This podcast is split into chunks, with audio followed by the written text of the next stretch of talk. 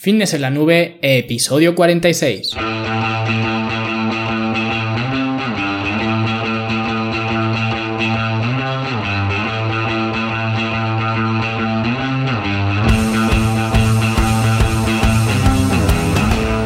Bienvenidos a todos un viernes más aquí a vuestro podcast, a vuestro programa Fitness en la Nube, donde hablamos de fitness, de nutrición, de entrenamiento y donde cada viernes, cada semana os traigo las técnicas, los trucos, los consejos, las herramientas y como lo queráis llamar para que construyáis un mejor físico y tengáis un estilo de vida más activo y más eh, saludable. Hoy viernes 8 de septiembre de 2017, episodio ya 46 y vamos a comentar un tema hoy que seguro que os va a interesar a más de uno, que es el tema de la proteína, ¿vale? Vamos a hablar un poquito sobre este macronutriente, pero antes antes de ello quiero comentaros el tema del club, porque como ya os comenté la semana eh, pasada, ya hemos acabado el curso sobre combatir el, sobrepeso y ya os dije que iba a estar mirando las eh, votaciones sobre el curso que queréis que prepare eh, a continuación. Y bien, la he estado mirando y el curso que ha ganado eh, por mayoría, yo diría que aplastante, ha sido el curso para entrenamiento y nutrición de personas de más de 40 años, ¿vale? Que es el curso que estoy ahora mismo preparando. Ya digo, quiero que quede bastante chulo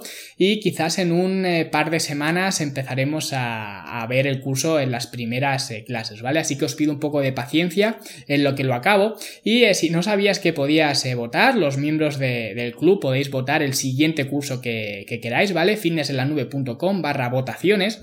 Y ahí tenéis los siguientes cursos, obviamente he quitado este, ¿vale? Entrenamiento y nutrición para personas de más de 40 años, porque es el que estoy ya preparando, ¿vale? Pero he añadido otros y también podéis dar sugerencias de, de, algún curso si es que no está en las, en las opciones ¿vale? Eh, para que, lo prepare. Así que eh, ya sabéis que lo tenéis ahí. Si no eres socio todavía del club, pues te puedes hacer por 10 eh, euros al mes y vas a encontrar estos cursos, vas a encontrar dietas, vas a encontrar rutinas de entrenamiento en casa, rutinas de entrenamiento en el gimnasio, ¿vale? Si eres hombre, si eres mujer, vas a encontrar artículos exclusivos y bueno, lo que os cuento un poquito todas las semanas aquí en el podcast. Así que si te quieres hacer socio del club, pues no esperes más, fineslanube.com barra club y ahí tienes toda la información.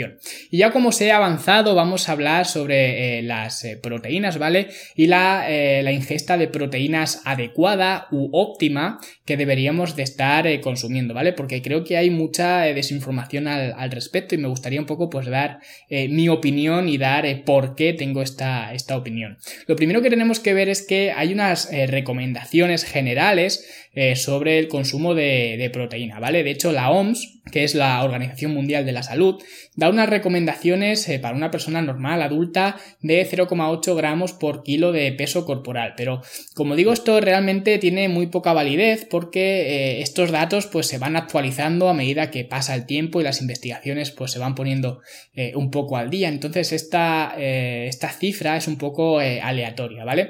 Y además también hay que añadir que este número es para personas sedentarias, incluso para personas más mayores, que es lo que recomienda la, la OMS, pero también recomienda eh, más cantidad para atletas que entrenen y que obviamente pues tienen un desgaste proteico superior. Entonces es bastante lógico que estas personas necesiten eh, pues más aporte eh, proteico, ¿vale? Pero simplemente quería que lo tuvierais en, en conciencia, ¿vale? Estos 0,8 gramos por kilo para que veáis que realmente es bastante, es bastante poco, ¿no? Y esto lo quiero comentar porque eh, si estás en el mundo del fitness, en el mundo del culturismo, en el mundo del gimnasio, ¿no?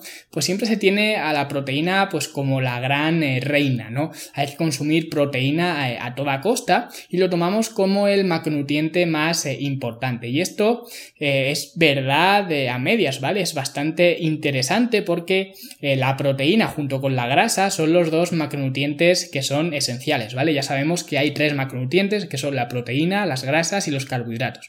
Pues bien, la proteína y las grasas son eh, esenciales porque nuestras células se componen eh, de ellos, ¿no? Entonces, sin ellos no podríamos eh, vivir, así que los necesitamos básicamente por supervivencia y entonces eso los convierte en esenciales. Sin embargo, los carbohidratos por su lado no son esenciales y podríamos vivir perfectamente sin ellos o bueno, quizás el perfectamente habría que omitirlo porque realmente yo no creo que viviera perfectamente sin carbohidratos. Podríamos vivir un poco a secas, ¿no? Sin carbohidratos, porque como digo, no son esenciales, pero sí que eh, pues son bastante placenteros de consumir. Por eso digo que perfectamente, eh, pues no todo el mundo viviría genial sin, sin carbohidratos. Pero es que además son un macronutriente puramente energético. Si bien los otros dos eran estructurales, porque componen eh, las estructuras de nuestras eh, células, los carbohidratos son energéticos. ¿Y esto qué quiere decir? Pues que aunque no sean esenciales, si eres una persona activa, es una persona que entrena en el gimnasio, eres una persona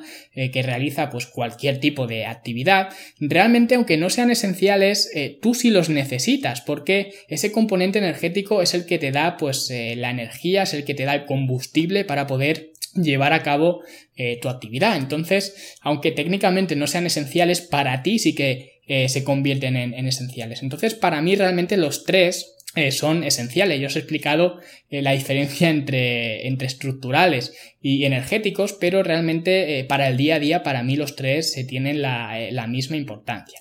Sin embargo, sí que, como digo, en el mundo del, gimnasio y, demás, pues la proteína siempre es la, es la reina y es la que más hay que, hay que consumir, ¿no? Hay que meter proteínas hasta, hasta en la sopa. Y esto nos lleva a el exceso de, de proteínas, porque ya hemos visto las recomendaciones de, de la OMS, ¿no? Y sobrepasar ese, umbral es bastante sencillo porque ya digo, eh, las recomendaciones son bastante bajas y como digo, para atletas o para gente que entrene pues aumentan un poco más, pero tampoco mucho.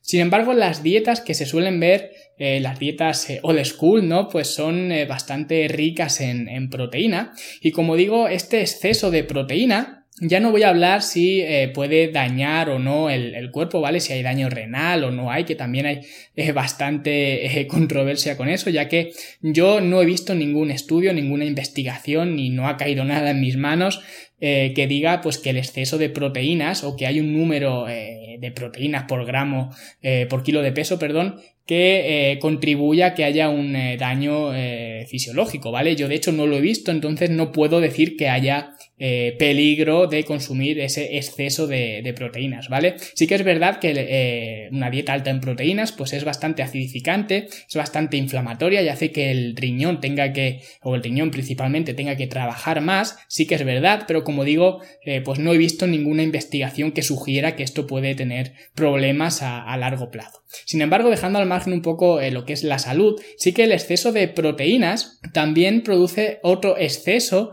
eh, de pérdida de las proteínas, porque si esas proteínas no las estamos eh, utilizando, al final nos vamos a deshacer de ellas, ¿vale? Las vamos a aprovechar menos y de forma menos eficiente. Entonces, si estamos consumiendo ese exceso de proteínas tan grande, le estamos enseñando al cuerpo a utilizar peor la proteína, le estamos dando el mensaje equivocado, por lo que si haces esto, si consumes eh, tanta eh, cantidad de proteínas, lo que haces es entrar en un eh, círculo vicioso donde cada vez necesitas más proteína porque estás malgastando cada vez más proteína, ¿no? Porque esa proteína, si no la utilizas para las funciones que tiene la proteína, ¿vale? Regeneración muscular, regeneración estructural, funciones enzimáticas y un montón de funciones que, tiene la proteína, pues eh, al final la vas a estar almacenando como grasa, que es un proceso más difícil de que ocurra, más difícil que con la grasa misma o con los carbohidratos, pero puede suceder, o la vas a utilizar como energía. Y esto es bastante curioso porque no sé si a alguno de vosotros os, ha pasado, pero a mí sí que me ocurrió. Si alguna vez os ha olido el sudor a amoníaco eh, cuando estás entrenando, esto es una señal de que el cuerpo está utilizando la proteína como fuente de, energía, ¿vale? Ya lo estuvimos viendo eh, sobre el amoníaco en el eh, podcast eh, de cuando hablé de, esta chica que murió por, ese trastorno del ciclo de la urea, ¿vale? Os lo dejaré enlazado si no lo habéis escuchado todavía. Pero básicamente el cuerpo tiene que eliminar ese amoníaco y cuando estamos entrenando y el sudor, como digo, empieza a oler a amoníaco, es porque estamos utilizando eh, proteínas como fuente de, energía, ¿no? ya digo, no sé si a algunos ha ocurrido, a mí sí que me ocurrió hace bastantes años cuando pues seguía una dieta más tipo bodybuilding, ¿no? Lo que es, pues como digo, proteína o hartarme de proteína, ¿vale? Hasta que no cupiera más en mi cuerpo, pues básicamente ocurría eso y como digo, eh, no sé si es algo bueno, es algo malo, es algo neutro, pues para mí bueno no era desde luego, pero eh, no sé si sería algo eh, malo porque realmente estás expulsando el amoníaco, que eso sí que es algo bueno, pero por otro lado tenemos un exceso de proteínas, que eso ya eh, para mí no es tan bueno, ya no tanto como digo a nivel de salud, sino a nivel eficiente, porque si estamos utilizando la proteína como fuente de energía es que no estamos utilizando los carbohidratos, que es una fuente de energía mucho más eficiente que la proteína y además, pues dicho sea de paso, es bastante más barata. Entonces, si estamos haciendo que la proteína actúe de carbohidratos, ¿vale? Que la proteína actúe de fuente de energía, no estamos eh, dejando que el cuerpo funcione como tiene que funcionar. Y esto siempre lo he eh, comentado, si tenemos tres macronutrientes y omitimos uno, al final alguno de los otros dos tiene que eh, pues asumir las funciones de ese macronutriente que has quitado. En este caso, si quitas los carbohidratos, pues hay algún macronutriente que será la proteína o la grasa que tendrá que asumir las funciones de los carbohidratos. Entonces, por eso para mí eh, los tres macronutrientes son eh, importantes. Entonces, si nos metemos en este, en este hecho, ¿vale? Que, eh, pues que huela sudor a, amoníaco, es una señal de que estamos metidos de lleno en este círculo vicioso del que estoy hablando, porque por un lado, este sudor amoníaco, como digo, es eh, la consecuencia de un exceso de proteínas.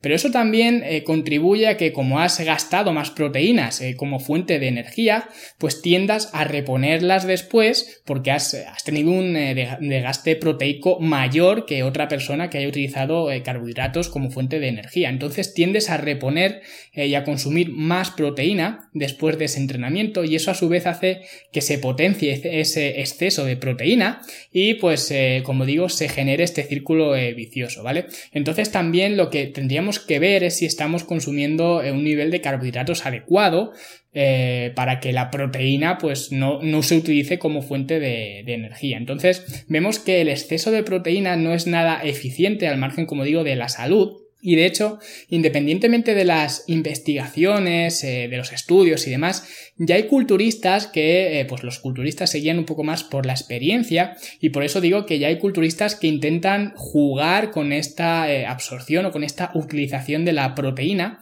para intentar eh, maximizarla, ¿vale? Para evitar esos excesos de proteína y hacer pues que cada gramo de proteína eh, cuente, ¿no? Que es lo que en un mundo ideal pues debería eh, ocurrir. Y para esto lo que están empezando a hacer son cargas y descargas de proteína, ¿vale? Igual que hay cargas y descargas de carbohidratos, incluso cargas y descargas de grasa, incluso cargas y descargas de agua, ¿vale? Para competiciones y demás, pues ahora están empezando a hacer cargas y descargas de proteínas que básicamente de lo que se trata es de consumir durante un periodo de tiempo eh, pues eh, unas cantidades proteicas eh, bajas o moderadas, ¿vale? Y luego, cuando pasa ese, ese, tiempo estimado, pues se mete mucha más proteína, ¿vale? Con el fin de que haya una supercompensación y que el cuerpo pues aproveche toda esa proteína de más que estás metiendo, la aproveche más eficientemente que si la hubieses metido eh, pues a lo largo del tiempo de una forma equilibrada, ¿no? Entonces están empezando a jugar con este, eh, con este sistema y ya digo, esto lo que nos hace ver es que eh, pues realmente no estamos utilizando todas las proteínas que estamos consumiendo si estamos metiendo demasiadas, ¿no? Y de hecho, otra de las cosas que se suele comentar es que eh, cuanto más entrenado estés, ¿vale? Cuanta más experiencia tengas en el gimnasio, necesitas eh, más proteína, ¿no? Y esto es una verdad a medias, ¿vale? Ya que hay investigaciones, hay estudios que eh, comentan justo lo opuesto, que el entrenamiento te hace ser más eficiente con la proteína que estás consumiendo, por lo que no necesitarías aumentar la proteína tanto a la vez que vas mejorando en tus entrenamientos, ¿vale? Y vas adquiriendo más eh, experiencia en el gimnasio. Obviamente una persona eh, de 100 kilos eh, de músculo, ¿vale? 100 kilos entrenada, no estamos hablando de una persona obesa, una persona con sobrepeso, pues va a necesitar más proteína que una persona de 70, ¿vale? Eso es obvio, pero lo que comenta este estudio es que cuando pasas de 70 a 100 kilos, no vas necesitando cada vez más y más proteína a la misma, a la misma tasa, ¿vale? A la misma velocidad, no es lineal, no es algo que si tienes el doble de, eh, kilos, necesites el doble eh, de, proteínas, ¿no? Necesitarás más, pero a la vez eh, tu cuerpo se hará más eficiente en la utilización de la proteína. Y esto viene por el estímulo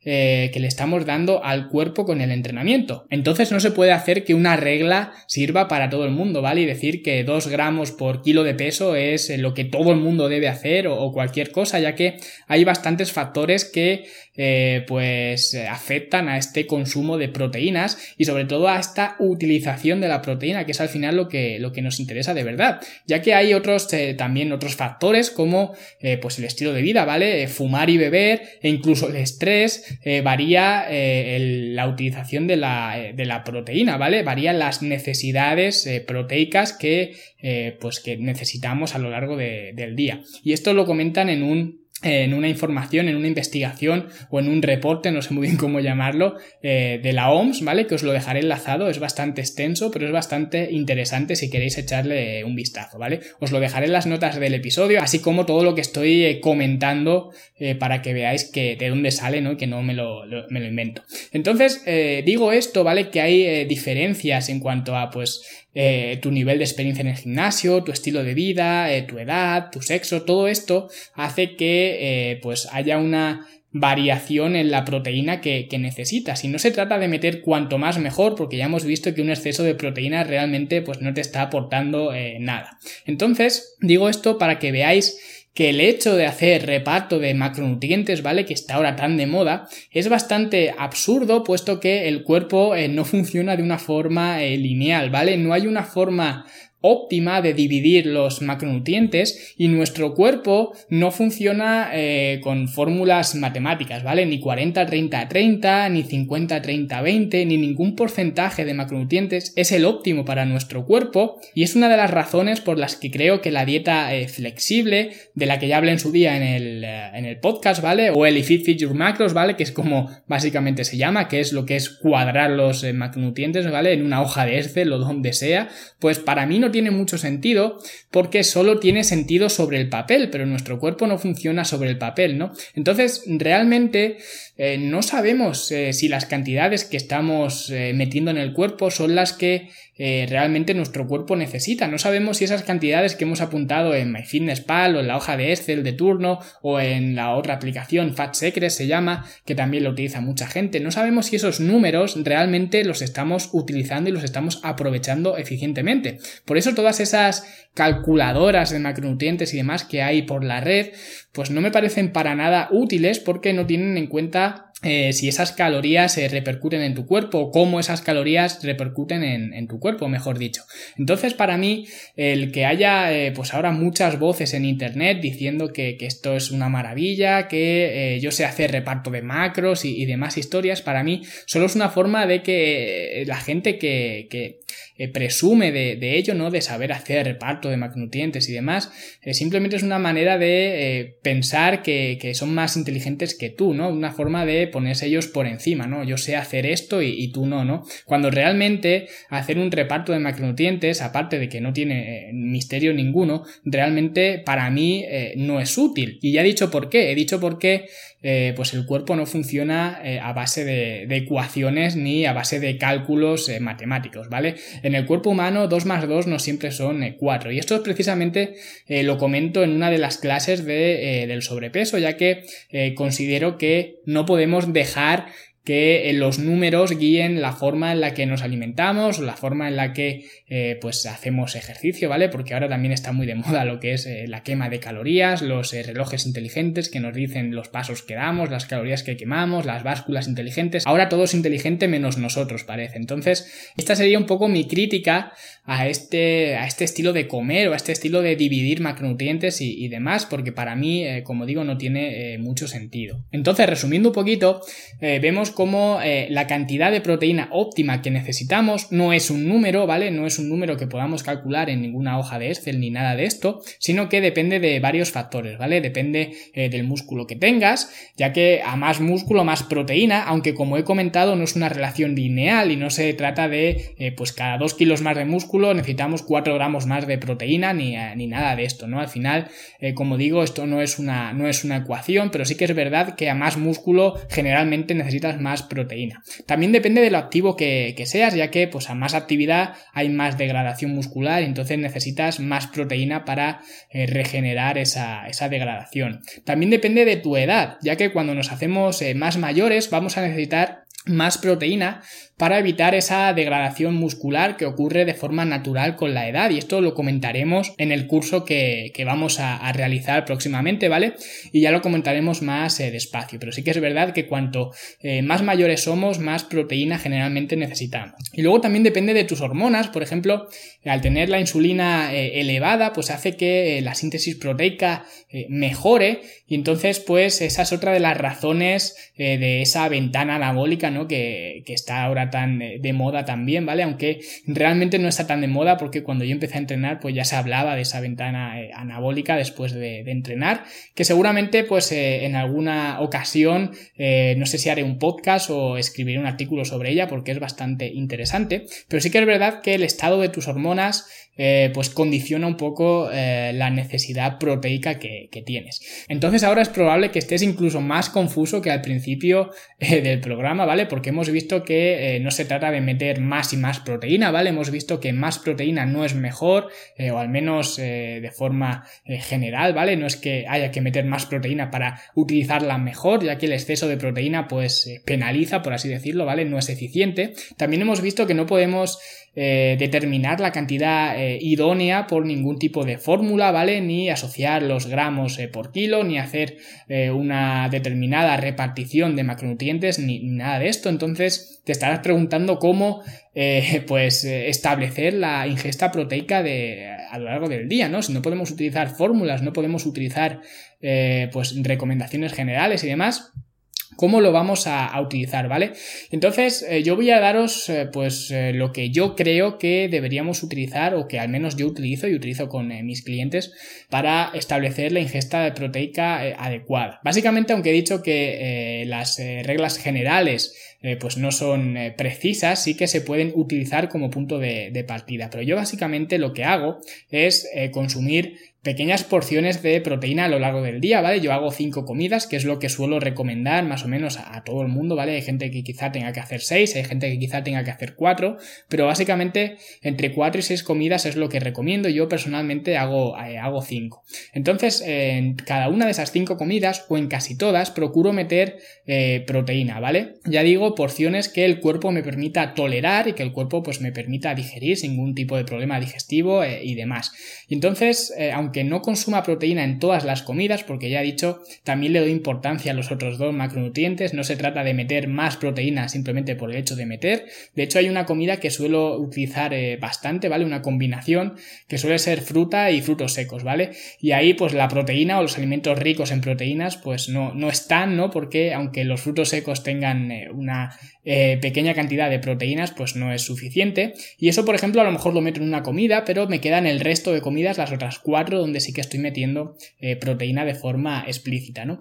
Y entonces eh, lo que hago para ajustar eh, la cantidad de proteína es básicamente, bueno, yo la grasa la utilizo eh, para cubrir las necesidades eh, básicas, ¿vale? Que de hecho no son tan elevadas, ¿vale? Una vez que consumes los suficientes ácidos grasos esenciales, que ya digo es bastante baja esa cantidad, no necesitas una cantidad estratosférica de, de grasa, pues me gusta jugar más con la proteína y con los hidratos. Si veo que entre comidas empiezo a tener hambre, ¿vale? Que me empieza a costar llegar a la siguiente comida sin tener un hambre pues excesiva, lo que hago es aumentar ligeramente la proteína. Y ya digo aumentar ligeramente, no estoy hablando de gramos, no estoy hablando de cantidades ni nada de esto, porque como digo es bastante eh, subjetivo ya que depende de, cómo me sienta y voy tolerando eh, esa proteína. Entonces, aumento la proteína porque la proteína es eh, macronutriente que más ayuda en la saciedad, ¿vale? Que más ayuda a controlar el apetito. Entonces, si veo que tengo hambre, quizá es que tenga una falta de eh, proteína. Entonces, aumento la proteína y veo cómo va respondiendo el cuerpo. Entonces, en función de cómo va respondiendo el cuerpo, de esos mensajes que nos manda el cuerpo a diario, pues eh, voy ajustando tanto proteínas como hidratos y ya digo también la grasa, aunque la grasa la suelo mantener más estable a lo largo de todo el tiempo.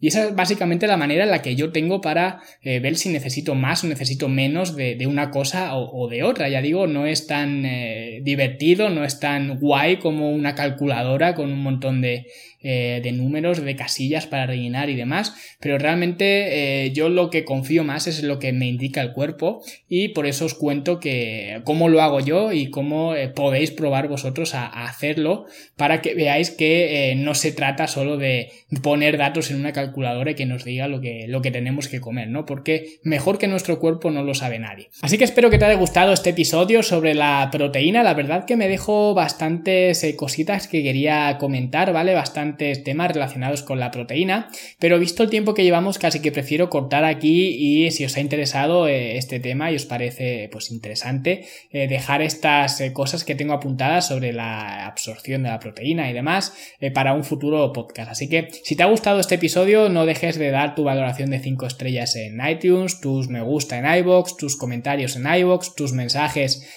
para que los vea y los atienda en fitnesslanube.com barra contacto, donde podréis decirme lo que lo que vosotros queráis, ¿vale? Que yo atenderé a todos vuestros eh, mensajes con la mayor celeridad posible. Y nada más, muchísimas gracias por estar ahí, por descargar el podcast, por eh, leer los artículos del blog, por apuntaros al club y por hacer que todo esto pues sea mucho más eh, llevadero. Os deseo un gran fin de semana y como siempre nos vemos en los siguientes episodios. ¡Hasta luego!